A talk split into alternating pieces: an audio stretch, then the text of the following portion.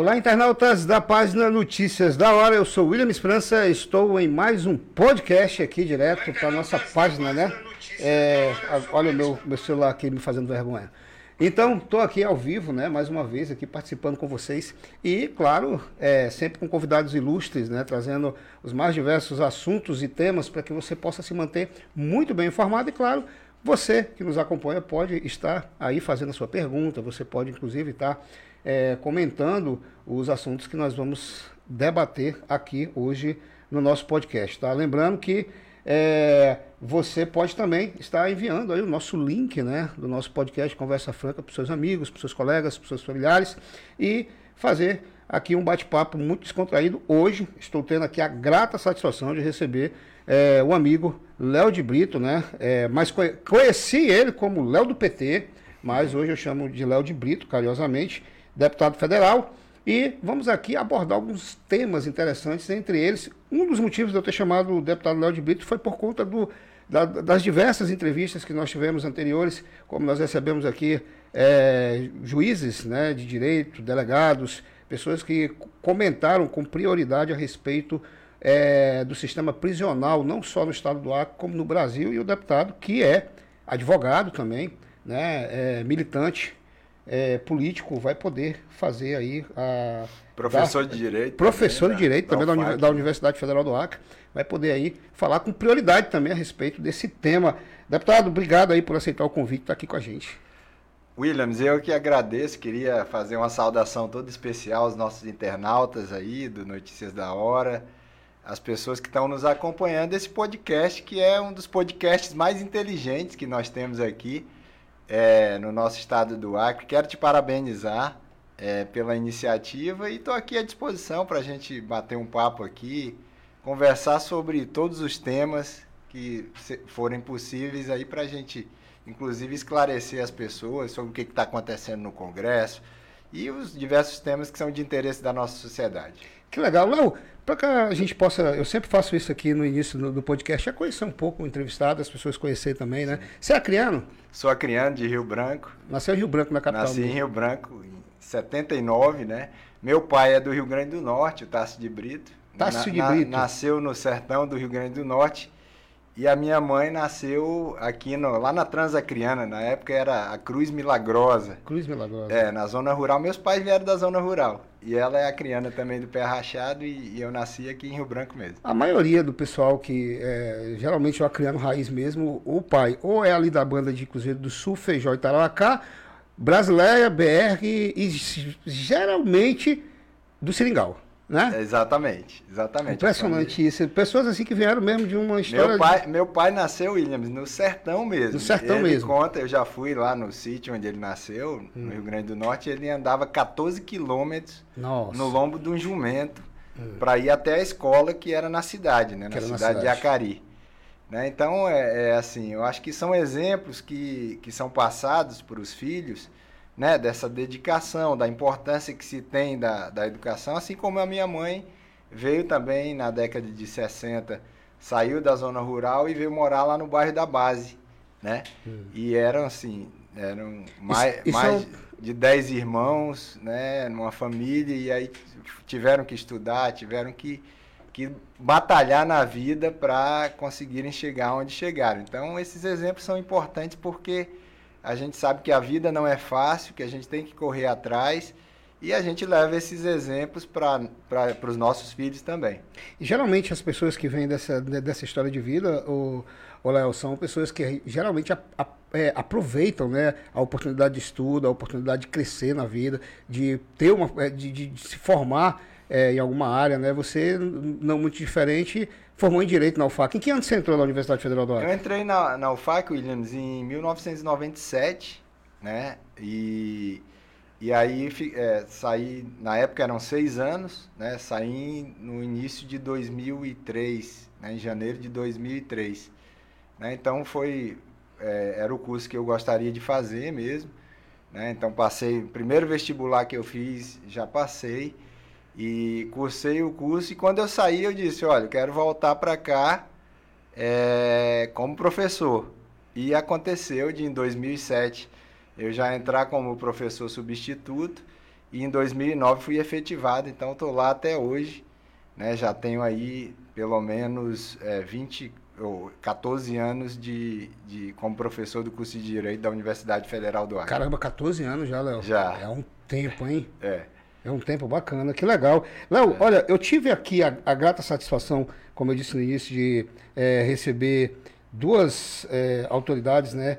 Uma, é, uma delas foi a doutora Luana, Luana Campos, que ela foi é, juíza e responsável pela vara de execuções penais aqui de, é, de 2011 a 2018. E recebi também o Thales Tranin, né, que é, do, é, é promotor do Ministério Público, e ele é, e ele trouxe ele também aqui, né?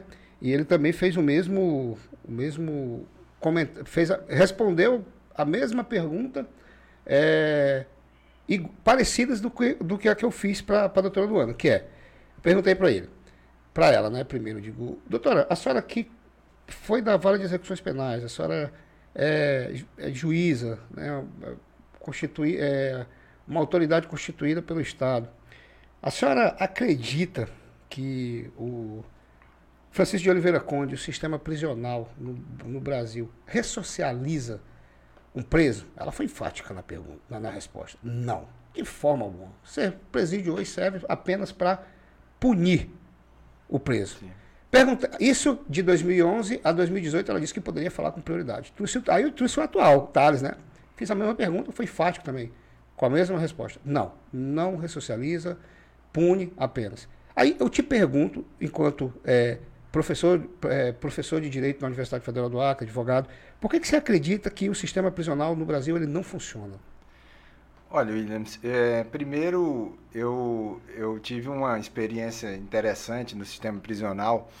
É, na época, inclusive, que eu era estudante de Direito. Em 2000 era eu, o Daniel Zen também era estudante. Daniel Zen, querido Daniel Zen. A gente fazia um mutirão, como estagiário, fazia um mutirão da execução penal. Né? Fazia os pedidos, eram estudantes de Direito, junto com a Defensoria Pública, a gente fazia os pedidos para a vara de execução, é, da vara de execução pública, pra, em relação a de execução penal, em relação a, a, a aos benefícios para os para os reeducandos na, na época, né? E então, e depois como advogado também cheguei a atuar em diversos momentos e ia até as penitenciárias. É, primeiro, assim, eu vi, é, eu vi alguns exemplos. Eu acho que isso é importante. Primeira coisa, eu acho que o sistema penitenciário tem que ser um sistema para reeducar. Primeiro, porque ao contrário do que muitos pensam, as pessoas elas não são infalíveis, né? Eu sou uma pessoa que eu sei que o ser humano ele comete erros. Agora, um ser humano que comete erros, ele tem o direito de, é, de, de pagar pelos erros que, que comete, no caso dos crimes, e é, o direito de dar uma segunda chance. Né? Então, a gente. Essa é uma visão, é uma visão contemporânea, uma visão correta, no meu modo de entender, que nós, nós temos que ter. Agora, o grande problema é que o sistema penitenciário, ele de fato não tem cumprido esse papel. Eu vi em alguns momentos algumas esperanças, Williams. Eu lembro que nessa época, que ainda era o governo do Jorge Viana, segundo primeiro mandato, mas aí no segundo mandato nós tínhamos alguns programas que eram programas relacionados a trabalho dos, dos internos, como aquele Pintando a Liberdade, tu lembra? Lembro, sim. Lembra que inclusive era, era, um, era um projeto interessante porque você você tinha os presos é, é, aprendiam ali a fazer é, equipamentos esportivos, né, fazer bola, e aí eles faziam essa produção, ganhavam um recurso com isso e também isso favorecia própria, as próprias comunidades. Era uma política de mão dupla, porque... E a pena dele também é, reduzia, exatamente, né? Exatamente, porque você tem a remissão de pena, a cada três dias remete um, hum. é, tira um de, de pena, a cada isso, três dias trabalhados. trabalhados. Então, é, e você tinha também, como você tinha um, você tinha, eu lembro que nós tivemos um momento que os investimentos públicos eram tão grandes aqui que o Acre estava importando mão de obra na área da construção civil, estava importando mão de obra de outros estados, até do, de, de Rondônia, tinha, vinha, vinha gente de Rondônia e tal. E muitas, muitos dos que faziam trabalho externo também, dos reeducantes que faziam trabalho externo, também participavam desse, desse momento, porque a reeducação dos, dos, dos, dos reeducantes, ela passa por isso.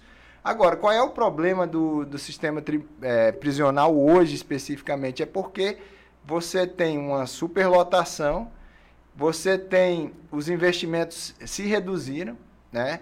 E você tem a questão da presença das facções criminosas, que aí a coisa complicou mais ainda, porque o cara que hoje ele entra por um furto, por exemplo, no, no sistema penitenciário, ele pode ser utilizado como bucha lá dentro, ele vai ser cooptado por uma facção criminosa. Então, o, o, o problema, e aí certamente eu não assisti à entrevista é, tanto da, da juíza como também do, do promotor, o problema fica muito mais complexo. Né? É, Porque, ela, ela, inclusive, é... disse que, por exemplo, um cidadão entra por um furto lá dentro e já é cooptado pela facção, já sai ali um terrorista é. pior, é pior do que entrou. Exatamente. Então a situação se complicou. E qual é o problema também? É, aí uma coisa que a gente precisa, precisa se dar conta, porque a gente está tentando resolver os problemas da mesma forma. Então, é, vamos olhar. As pessoas falam muito sobre a legislação penal. A gente lá no, no Congresso Nacional não tem que endurecer, tem que endurecer as penas cada vez mais. É, nós tivemos desde a década de 90, lembra do caso da Daniela Pérez, filha Sim. da Glória Pérez, que é a criana. Então lá foi criada a lei, a lei dos crimes hediondos. De lá para cá, a lei ela só endureceu. E tanto é que nós tivemos aí um crescimento de em torno de 200 mil da população carcerária. Hoje, se juntar os, os, os presos que estão encarcerados, inclusive na, em delegacias, nós temos 750 mil para 440 mil vagas. Então, um sistema desse não tem como dar certo, ele vai explodir. Ela, ela, é, ela, ela, é, ela afirmou aqui, tanto ela quanto ele, que o sistema prisional aqui é superlotado e é, não há infraestrutura. É, é superlotado. Aí, um dia desse, estava com problema de, de comida que estava estragada. Aí tem, Mais de uma tonelada é, estragada. Você tem os problemas aí que vão acontecendo. Então, a coisa, um sistema desse, ele não tem como dar certo. Né? Então, nós, nós precisamos olhar o, o, o processo de maneira. Não, não tem. Se você não. É, se você não tiver um processo aqui fora, né, por exemplo, de investimento maciço em educação integral, que está no Plano Nacional de Educação. Né? Nós aprovamos o Plano Nacional de Educação para investir 10% do PIB em educação, para ter escola integral. Né? Tem que ter investimento para ter trabalho. O, o, eu lembro que um depoimento do, do, de um jovem da, lá da, das favelas, no, eu não me lembro qual era a favela lá no Rio, ele falou, olha, quando tinha o PAC aqui dentro, quando estava tendo um programa de obras públicas aqui, estava até difícil de fazer cooptação dos jovens para o tráfico. Então, é, essa juventude, eu atuo, fui secretário de juventude eu de, lembro, de 99 a, a 2000 e, é, não, de 2003 a 2006. É, essa juventude, se não tiver oportunidade, infelizmente muitos deles podem ser cooptados pelo crime. E isso vai é um ciclo vicioso, vai super vai haver uma superlotação do sistema carcerário. Quem faz, quem comete pequenos delitos vai ser cooptado para os grandes delitos e você vai criar um, uma, uma cultura de violência que já está instalada, na verdade. Hoje, infelizmente, Williams, é, é, duro ter que falar isso. A gente chegar, estava no Bujari na semana passada com, com o ex-governador Jorge Viana. A zona rural, você tem as facções tomando conta, tocando terror na zona rural. Né? É uma coisa triste zona da, rural da, da tá, gente, na zona rural, na zona rural do Bujari, que é um município né, aqui próximo de Rio Branco, mas você tem essa, essa dura realidade.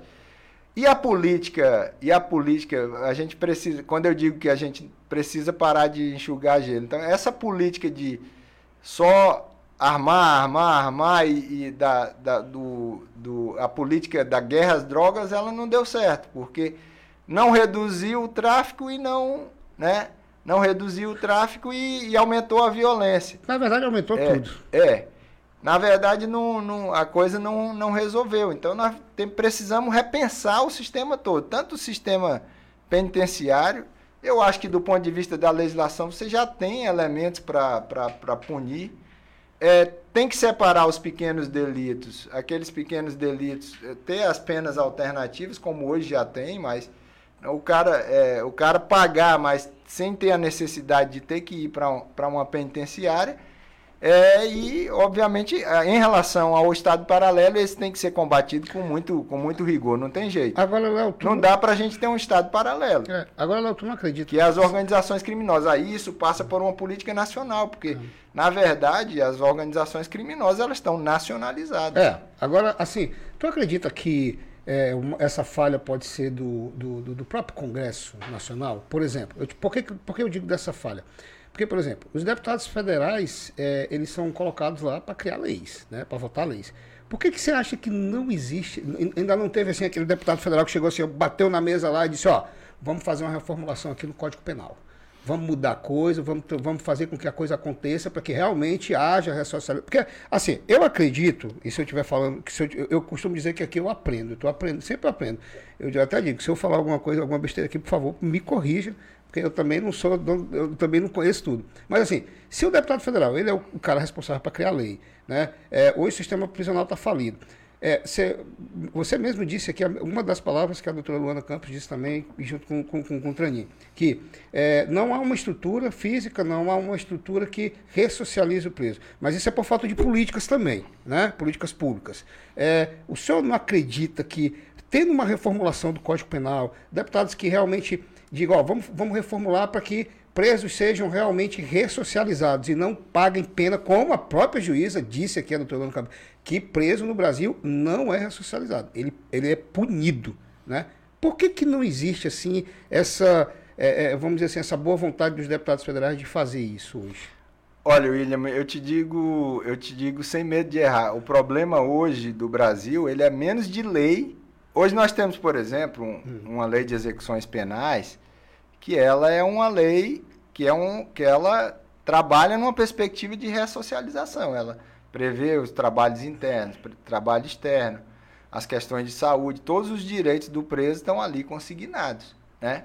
Agora, é, pra, pra, do ponto de vista do, do ponto de vista punitivo, digamos assim, do ponto de vista do, você tem regimes, inclusive os regimes que foram criados na época do governo do Lula, do regime de diferenciados para aqueles grandes criminosos. Então você tem esse, essa, essa questão de diferenciação. A própria lei de execuções penais também prevê essa diferenciação, só que o sistema penitenciário às, às vezes mistura. E ainda aconteceu o problema para o juiz de execução penal, é que a, a presença de facções antagônicas, é, nós estávamos vendo situações aí que as, as, não, você não poderia ter presos que fossem de mesma facção, de facções antagônicas, no Isso. mesmo lugar, senão dava morte.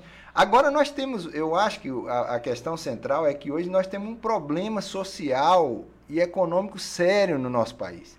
Essa é a questão fundamental. Eu te falei do, do caso do PAC e te falei do caso da época do segundo governo do Jorge Viana aqui, quando a gente inclusive estava tendo que importar mão de obra. Se, é, é, o maior exemplo, eu lembro que era o Rambo 157. Isso, lembro, lembro, lembro. O Rambo Bem 157, ele ia, se ele tiver, ele vinha para um podcast aqui e dizer, olha, eu sou uma outra pessoa. É. Né? E tem um trabalho também importante que eu quero citar aqui, que é o trabalho que é espiritual que as igrejas fazem. Eu acho que isso é, é uma coisa importante também, mas essa coisa da oportunidade, ela é fundamental. Porque se o cara por mais que ele tenha um bom comportamento ali, ele sai aqui, ele não tem condição de emprego, né? Ah, os filhos estão jogados aí à própria sorte, não tem condições de saúde dignas, né? não tem uma, uma condição de ter acesso a uma renda, a situação fica difícil. Então, nós, nós estamos numa situação hoje que está faltando emprego até para quem está fora. É verdade. Né? Imagine para quem está lá dentro do, do, do sistema prisional. Então, nós estamos numa realidade hoje de 15 milhões de pessoas é, que estão desempregadas.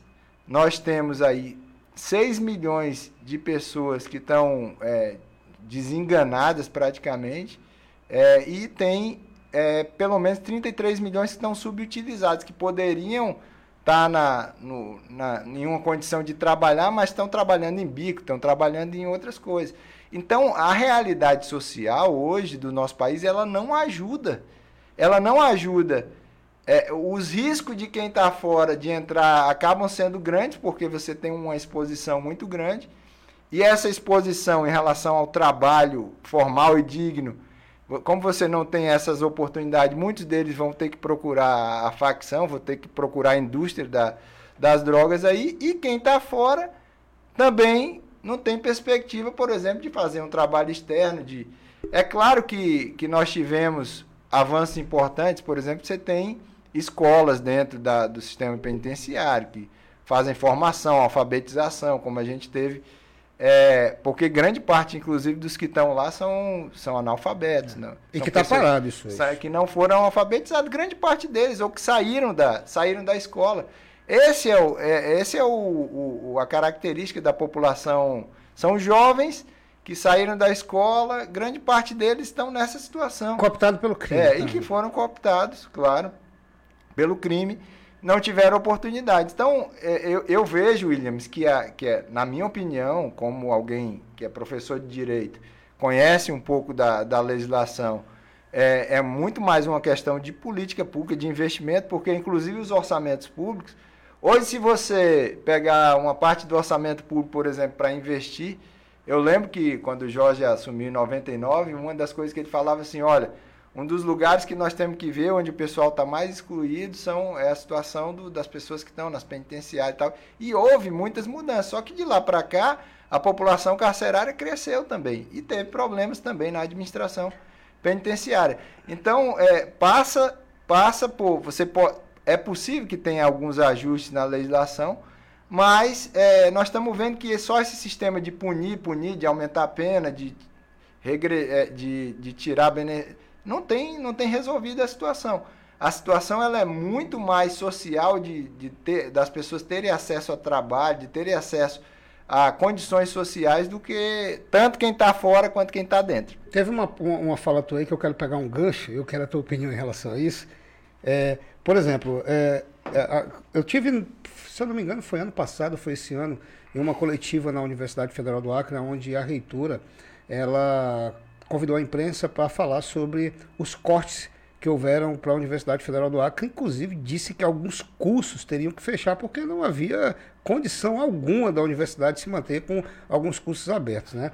E é, eu conheci é, tive o prazer de conhecer um jovem que passou em medicina na, na, na, na Universidade Federal do Acre, que é, ele vende carvão, não, ele, a mãe dele vende carvão e ele auxilia é, na parte da noite a mãe embalar o carvão para que ela possa vender e para que ele tenha recurso para pegar o ônibus para ir é, para a universidade fazer o curso de medicina. Uma história linda, é, é Léo, dele. Inclusive, é, o meu amigo que inclusive é até lá da minha religião, o deputado, hoje o deputado Luiz Gonzaga, dá um auxílio para essa família. Sim. E veio o senador Márcio Bittar e fez uma declaração dizendo que as, as universidades deveriam cobrar de alunos, porque é, na maior, da, a maioria das pessoas que passam na Universidade Federal são pessoas com poder aquisitivo. O que, que você fala sobre esse assunto?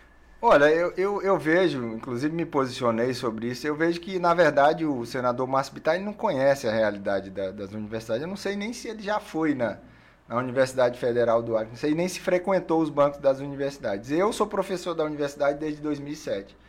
E o que eu vi de lá para cá é uma mudança significativa. Quando, é, quando eu entrei na universidade, antes do programa do Reúne, nós tínhamos ali um, uma, uma, uma, grande parte dos alunos eram alunos de classe média. Hoje, a maioria dos alunos, inclusive essa é a realidade da Universidade Federal no país inteiro, mais de 70% dos alunos hoje são alunos que têm uma condição de, de renda per capita familiar de menos de um, até um e meio salários mínimos.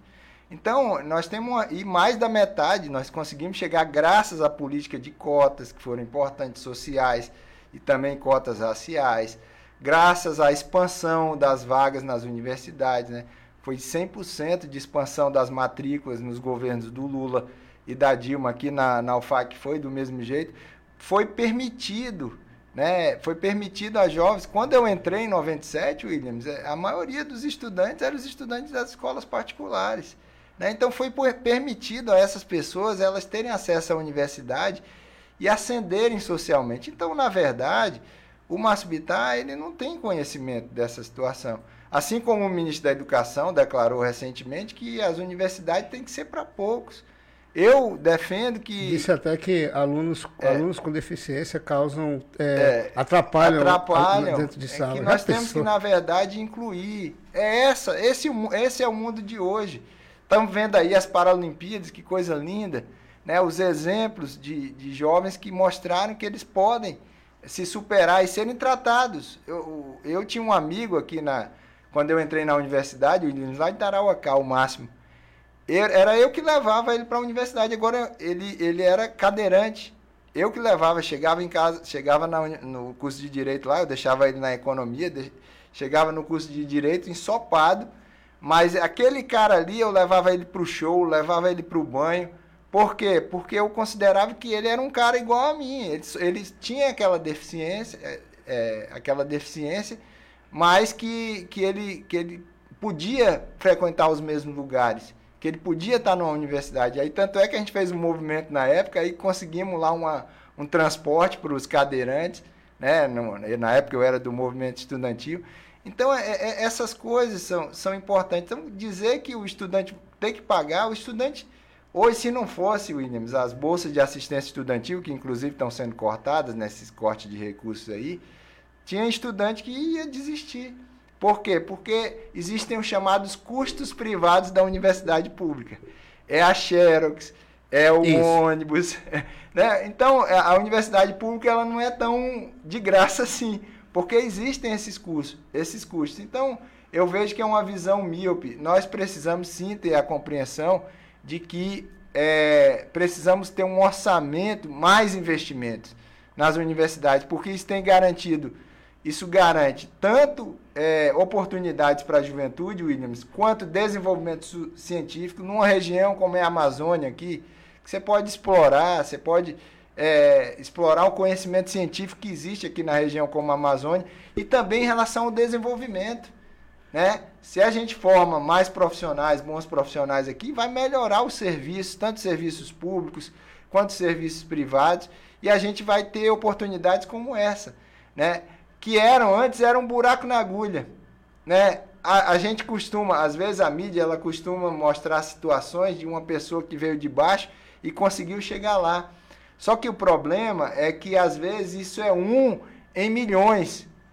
O que aconteceu com a expansão do, das universidades com, com o presidente Lula, sobretudo, foi exatamente isso. Esse buraco da agulha ele foi ampliado para que muitos pudessem chegar. E aí a mudança do perfil que eu digo para ti né, 70% dos jovens que estão nas universidades públicas hoje, eles são é, jovens que a renda familiar per capita é de um e meio salário mínimo. Léo, eu quero trazer e abordar outro assunto contigo que eu acho interessante, até ouvir a tua opinião em relação a isso, é, a questão dessa pandemia que a gente passou. Você alguma vez na vida imaginou viver uma coisa dessa que a gente está vivendo hoje? De jeito nenhum. Passou na tua cabeça assim? Nenhum. Não de jeito nenhum. A gente fica imaginando as coisas, né? É, fica... Eu trouxe, inclusive, um professor de história é. esses dias aqui, ele falou sobre a peste negra, falou sobre alguns, algumas pandemias, né? Que é. dizimou muito, milhões de pessoas, né? Mas ele disse que uma coisa A gente fica assim... imaginando que de repente pode acontecer. É, isso, inclusive, está me fazendo ficar muito preocupado com a questão das mudanças climáticas, porque Isso. a gente falava nas mudanças climáticas como coisas que iam acontecer. E outra coisa, nunca se né? queimou tanto como, é, como, como, nesse, como, esse, como, como esse, é. esse, período agora, né? Não, e, e, o, e o calor, né? O calor. É, a, do, dos últimos 130 anos, é, essa, essas últimas duas décadas, as, as décadas mais quentes dos últimos 130 anos no mundo é, as previsões que foram feitas em 2007 em relação às mudanças climáticas, elas estão sendo antecipadas.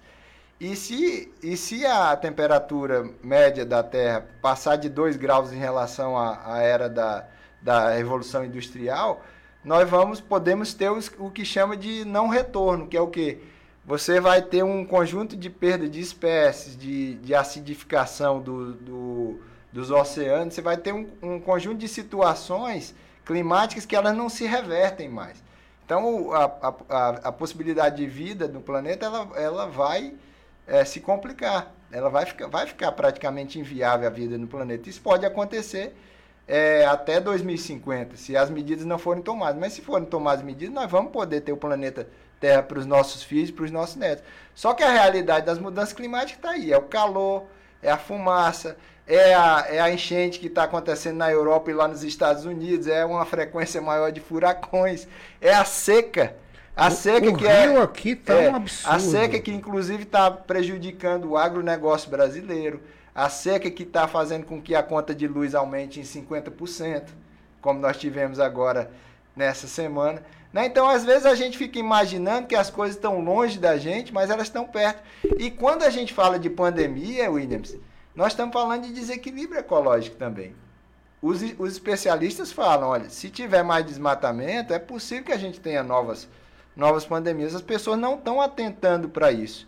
Mas, é, de fato, foi uma situação realmente surreal, né? Eu digo para as pessoas, 2020 parece que foi um ano que não, não terminou. Não terminou, né? Uma é, coisa absurda. É, é, eu, parece que a gente ainda está vivendo no ano de, de 2020. Agora, uma pergunta crucial que eu é, quero te fazer. Agora, é muito ah. triste, assim. É, eu fiquei muito triste com a forma como a coisa foi conduzida. Isso, é a pergunta que eu ia te é, fazer. Qual a avaliação que você faz em relação à condução é, desse processo no âmbito nacional? Olha, Williams, eu, eu não gosto, eu não, não gosto de ficar fazendo críticas de graça. Não gosto, eu não, não é do meu feitio. É, e eu sei que muita gente, por exemplo, votou no Bolsonaro com toda boa vontade, achando que, que ele ia fazer o melhor pelo, pelo país. Como votaram no Bocalão é, também. É, digo, diga-se de passagem, Williams, é, o Bolsonaro foi meu colega de, de Câmara, nunca tive problema com ele. Aliás, eu não tenho inimigos na política, sou um, sou um parlamentar que tem posições, todo mundo conhece, faço críticas, faço, faço oposição é, aos governos que, que aí estão, é, mas procuro colocar as coisas de maneira muito, muito, muito fundamentada. É, uma questão que eu, que eu sempre digo, até politicamente o Bolsonaro errou, Williams. Presta atenção no que, que eu vou te falar aqui. O Winston Churchill, na, lá na, na década de, de 30 e 40, na década de 30, é, quando tinha aquela ameaça do nazismo que redundou na, no início da Segunda Guerra, ele chamou todo mundo. Era uma guerra. Era uma guerra contra o povo inglês. Ele chamou todo mundo e disse aqui, pessoal, olha, nós estamos em guerra. O nosso, o nosso inimigo está lá fora, que é o nazismo. Fizeram um pacto, inclusive, com, com os comunistas lá, com Stalin, com os Estados Unidos, né? É, formaram lá os aliados, a aliança do, dos aliados, e uniram, o povo se uniu, o povo se uniu. Eu não tinha dúvidas, Williams, que se o Bolsonaro, em fevereiro do ano passado, ele tivesse chegado para nós do PT, por exemplo, e tivesse dito assim, olha pessoal, a gente tem as nossas diferenças aí, que era o que eu teria feito se eu fosse presidente. A gente tem as nossas diferenças aqui, mas essa situação é uma situação grave que ele nunca não quis fazer isso, ele quis negar a situação, pelo contrário. Vamos tentar aqui, a gente não entende muito dessa coisa, então vamos tentar aqui chamar os melhores cientistas que a gente tem aqui no Brasil, Unir vamos criar, forças, né? criar um comitê aqui. Vamos chamar o Congresso Nacional, porque a gente vai precisar gastar muito nessa situação com a saúde da população, vamos precisar desenvolver vacina, né? Vamos o Brasil tem potencial para isso. O Brasil tem um PNI, um Plano Nacional de Imunização, que é um dos melhores do mundo. Né? Tem o Instituto Butantan, tem a, é, tem a Farmanguinhos lá na. O, é, o, o, o, Instituto lá do Rio de Janeiro, que eu não estou lembrando. Enfim, é, tem as universidades, vamos juntar forças aqui. Eu acho que o Bolsonaro hoje ele estava com 80% de aprovação. Te digo, estava com a reeleição encaminhada hoje. Tranquilo. Encaminhada. O que, que ele preferiu fazer briga. Que é, infelizmente, é, é, é, o que eu tenho que dizer aqui. Hoje, o Bolsonaro ele não governa. É um presidente que não governa. Ele, ele vive de crises, de fazer crise. Toda semana é uma crise diferente. Então, é, isso não ajuda o país. Isso não ajuda o país. E foi o que aconteceu, infelizmente. E o pior disso tudo é que vidas foram perdidas por causa disso, de amigos nossos né, de familiares nossos que foram perdidos por conta disso, por negligência, por negar que usar máscara é importante, que o distanciamento é importante, que a vacina é importante, né, por negar o acesso à vacina o mais rápido possível, que poderia ter sido feito. Então é, é lamentável, é, é, é, triste assim. A história, é, a história, essa história vai, vai ser contada de maneira muito triste. É, e eu, eu, não, eu não quero não quero fazer luta política relacionada à morte das pessoas. Para mim é triste ter que fazer isso.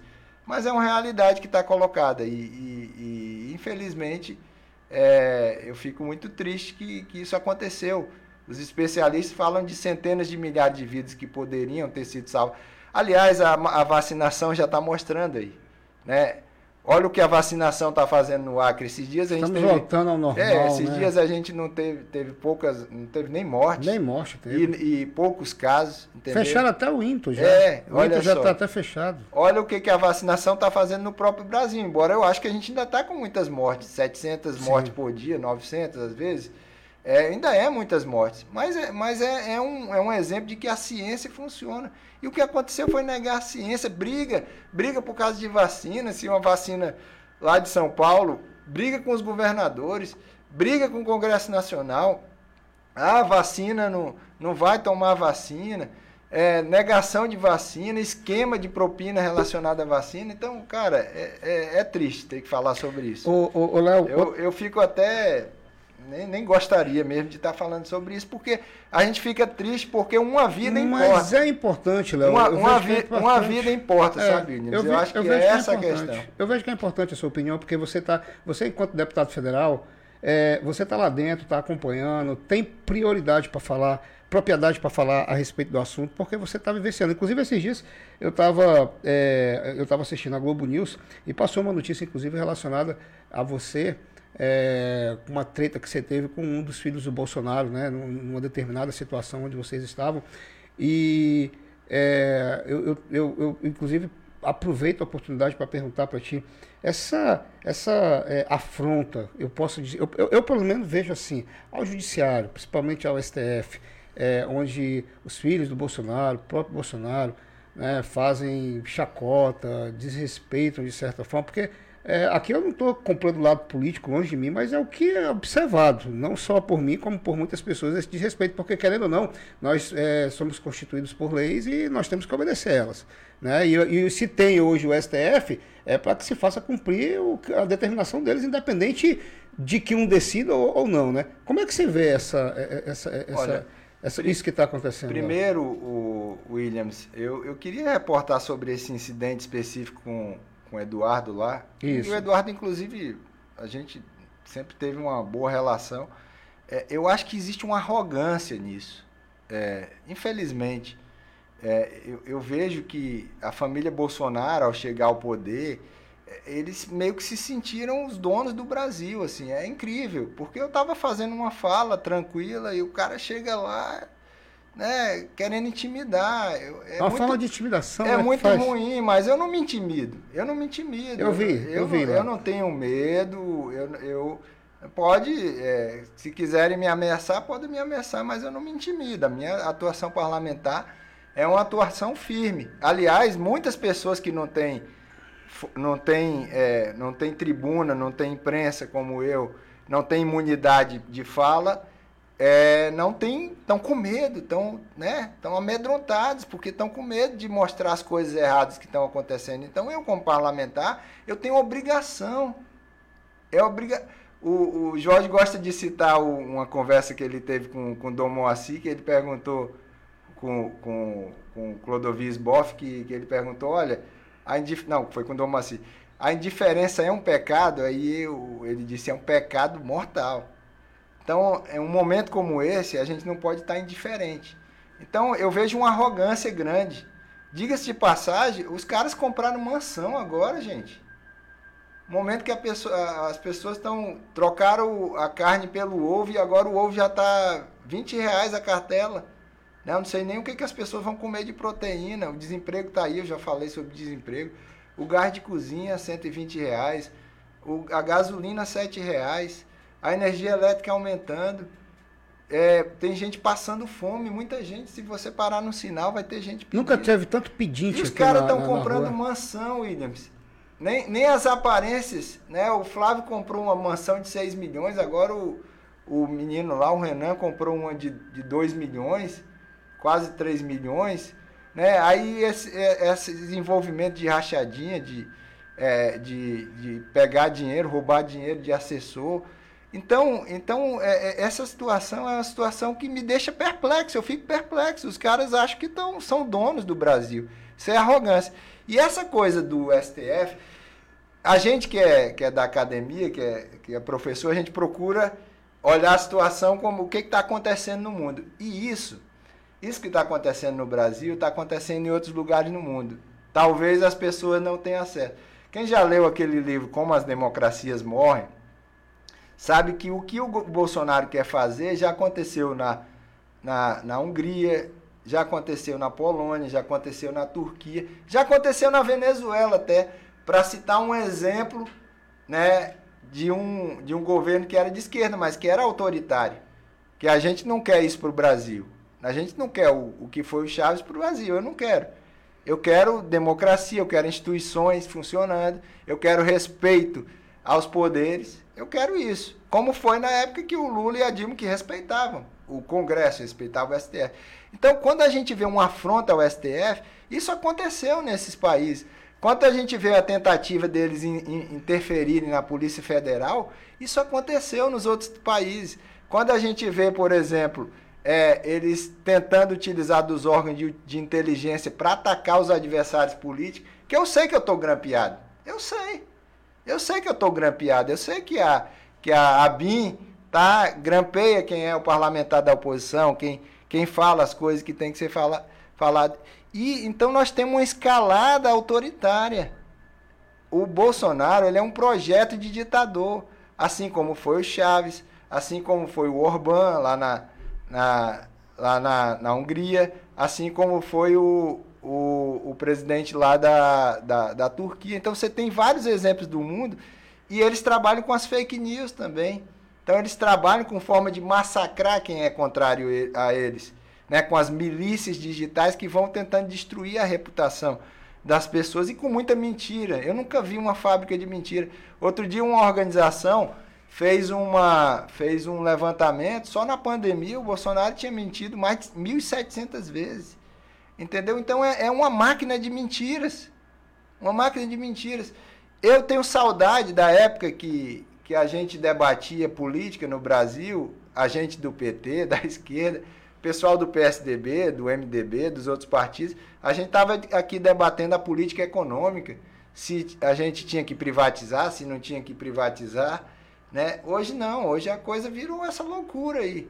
Essa loucura que tanto é que está todo mundo unido agora porque nós precisamos defender a democracia. Né? O presidente falou hoje, ó, nós vamos nós temos que. Vamos botar o STF no lugar deles. Então, a minha pergunta é, para ti. É, eu, não, eu não sou muito de, de, de, comentar sobre teoria de conspiração, mas assim, tu acredita? É, a gente escuta isso falar em, em roda de amigos, em internet, grupos de WhatsApp, até mesmo em rodinha de amigos, sobre questão de golpe militar. Tu acredita nisso? É, é possível existir isso é, nesse governo que nós temos hoje do Bolsonaro? Olha, essa é uma, uma pergunta. Nós, inclusive, eu, eu convoquei vários ministros militares é, na Comissão de Fiscalização Financeira e Controle, porque, Williams, é, nós temos que deixar uma coisa muito clara. A população que nos assiste ela precisa entender algumas coisas. Militar e política não combina. Não combina. É, tem um, um dizer que diz assim: quando a política entra, quando a política entra nos quartéis, a, a hierarquia, a disciplina, que é a base dos quartéis, ela ela se perde. Então você perde o caráter militar, né? Então, militar não tem que fazer política, porque a instituição militar é exatamente para garantia da ordem. Mas é o que se tem é, mais visto é, em quartéis. É, exatamente. E isso está acontecendo, isso é muito ruim para a democracia. Muito, mas muito ruim, porque a democracia não se faz com armas. A democracia, a arma da democracia é o argumento. É a fala, é ouvir, é o diálogo que às vezes tu tem uma posição e eu tenho outra e a gente pode chegar a consenso. Entendeu? É isso, isso é a democracia. Mas quando ela se faz com armas, com ameaça, com, com intimidação, aí a coisa não, não vai dar certo. Não tem como dar certo. Então é isso, é, é isso que a gente está alertando, é para isso que a gente está tá alertando a, a, população. Essa politização. Então o Bolsonaro, quando fica chamando que é o exército dele, é, então, a, nós já ouvimos diversas vezes, chamamos os ministros e disseram, não, nós não vamos. Inclusive, o próprio STF pode requisitar que, para a manutenção da ordem constitucional, Ele pode requisitar as Forças Armadas. Entendeu? Então eu não acredito. Eu vou te falar uma coisa, eu não, não acredito, acredito. eu não acredito que. Até porque é, quando teve o golpe militar de 64, você tinha um outro contexto, tinha um contexto da Guerra Fria, enfim, você tinha uma. Era, uma, era um outro tipo de mobilização. Se acontecer um golpe como aconteceu em 64, o Brasil vai ficar totalmente isolado da comunidade internacional. Ninguém vai reconhecer o que vai acontecer aqui. Né? Então, nós aprovamos, inclusive, recentemente, uma lei de defesa do Estado Democrático de Direito para punir severamente quem tentar dar golpe no nosso país. Seja ele. E, e quem for militar que for fazer isso, pior ainda. Né? Quem milícias que forem se utilizar, então não ultrapassem. Eu digo, quem, quem, é, quem tem esse sonho, não ultrapassem essa risca. Vamos disputar na eleição. Vamos disputar na eleição, tá aí, as eleições estão aí. As eleições estão aí para a gente disputar as ideias, para os conservadores colocarem as ideias deles, para os sociais-democratas colocarem as ideias deles. A disputa da democracia é no campo das ideias. Não ultrapassem essa linha. Né? Não vale a pena. E é, eu digo para as pessoas, quem quiser ultrapassar essa linha, vai, ter, vai ser preso, vai ser punido. A, a, essa questão do, do, voto impresso e da urna eletrônica, como foi que você viu essa, esse contexto? Olha, Williams, eu, disputa, eu, né? eu, eu, eu, vejo que nós temos que aperfeiçoar o nosso sistema eleitoral. Não tem um problema em relação a isso. Inclusive, o próprio ministro Barroso, depois de toda, de toda a discussão a esse respeito, ele colocou de maneira muito clara que é, agora vai ampliar, inclusive, a, a, porque o nosso voto ele é um voto eletrônico e auditável. Quem falou isso foi, o, foi os únicos que pediram auditoria até hoje da, da urna, que foi o pessoal do PSDB. O Carlos Sampaio falou lá, olha, as resoluções do TSE permitem a, a, a auditoria das urnas eletrônicas. Diga-se de passagem, não sei se tu já foi presidente de urna, eu já fui uma vez, quando você começa o processo de, de votação, tu tira ali um. Tu tira a zerésima para ver se tem algum voto lá dentro. Não tem. As urnas eletrônicas não são ligadas à rede de internet.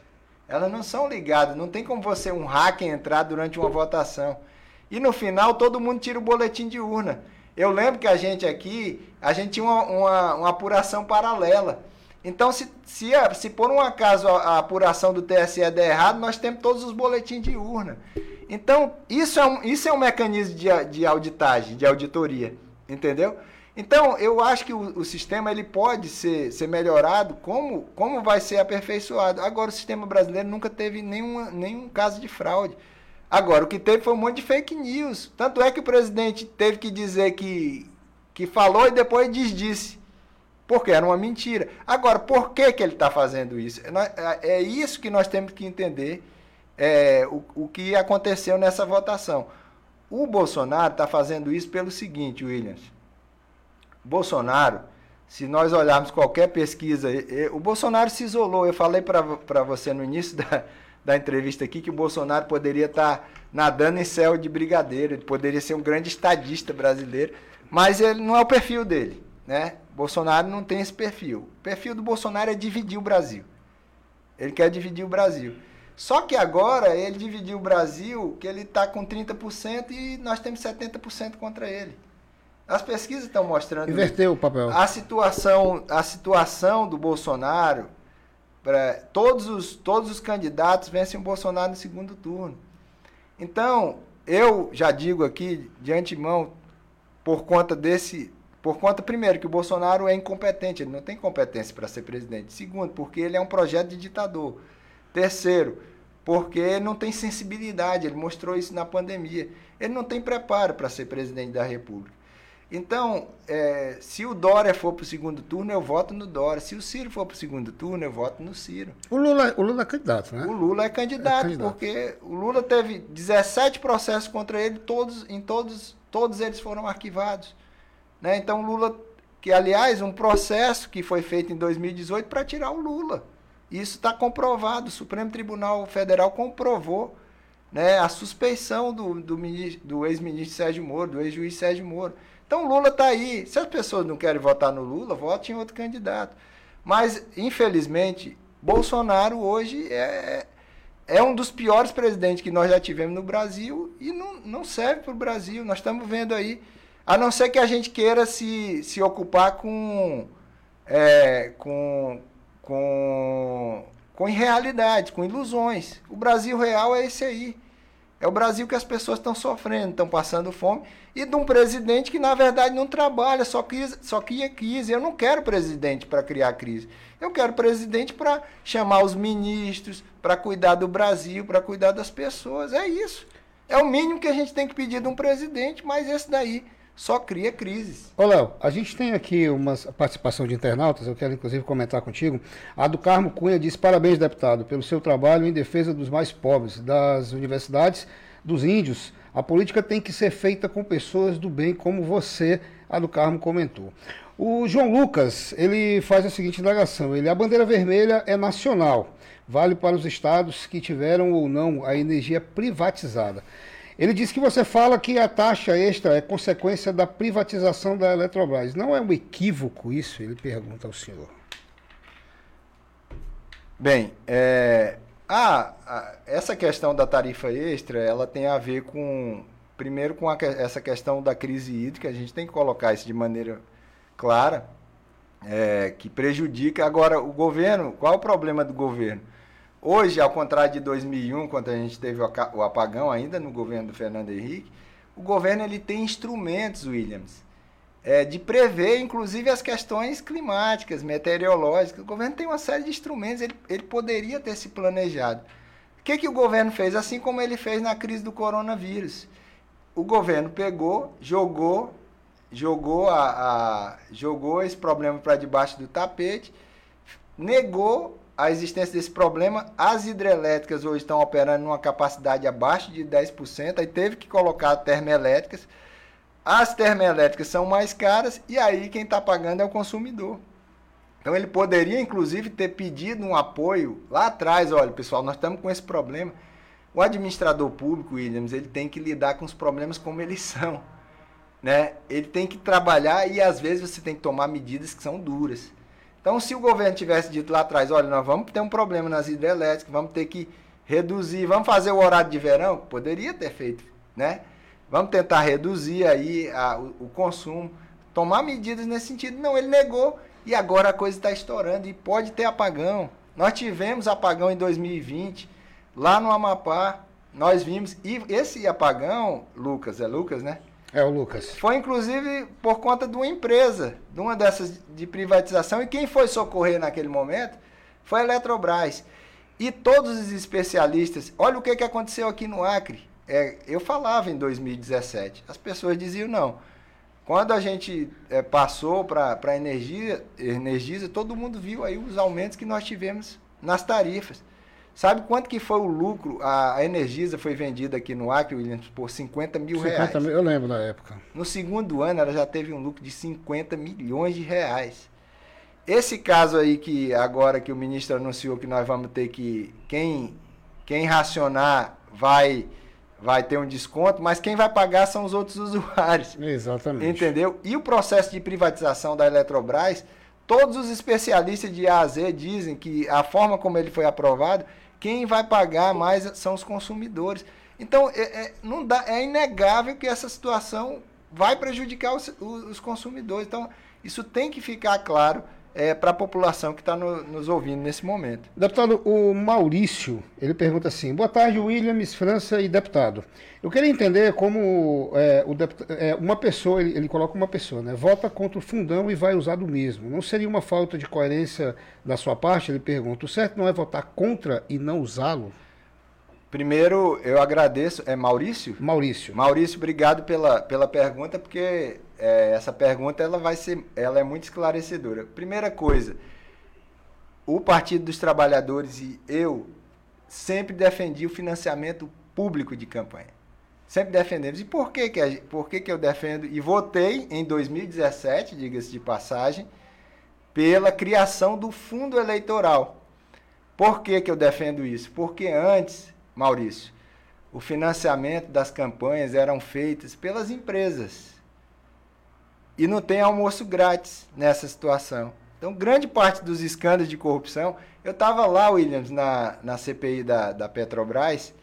Aquelas empresas lá que estavam envolvidas na Lava Jato, elas financiaram 29 partidos na eleição de 2014. Isso foi no seu primeiro mandato de Isso. deputado federal, né? 29 part... 29 partidos. Agora, qual é o dinheiro que é limpo e qual é o dinheiro que é sujo? 29 partidos elas financiaram. Infelizmente, o, esse sistema que era, que era financiado por empresas não era do almoço grátis. As empresas queriam financiar determinados parlamentares, aí queriam que eles votassem, às vezes, contra o povo lá na, na Câmara, e queriam fazer parte de licitações, maracutagem de licitação. Então, Na verdade, era um, um fantoche. Um sistema desse, um sistema desse não serve.